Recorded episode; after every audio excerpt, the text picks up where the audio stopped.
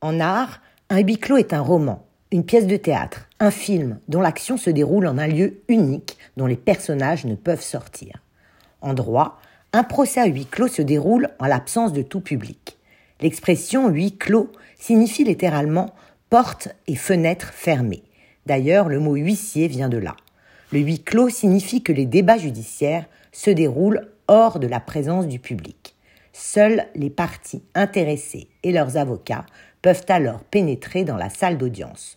De plus, le huis clos fait obstacle à la divulgation de certaines pièces du dossier après l'audience. Par contre, le prononcé de la décision de justice restera public. C'est une procédure exceptionnelle. En effet, l'un des principes fondamentaux de la procédure pénale en France est la publicité des audiences. Énoncé à l'article 6 de la Convention européenne des droits de l'homme, ce principe est une garantie d'impartialité pour le justiciable et une garantie pour les magistrats de ne pas voir déformer la teneur des débats. Donc, le huis clos doit se limiter aux seuls cas prévus par la loi. Et quels sont-ils? En matière civile, en cas de divorce, de contentieux relatifs à la filiation, à l'autorité parentale ou encore en cas d'audition d'un dirigeant d'une société en faillite, c'est la loi qui le prévoit, afin de préserver l'intimité des personnes. C'est aussi pour éviter tout scandale. Dans d'autres circonstances, le juge peut l'ordonner si toutes les parties le demandent, en cas d'atteinte à la vie privée, ou s'il survient des désordres de nature à compromettre le bon déroulement de l'audience. En matière pénale, c'est différent.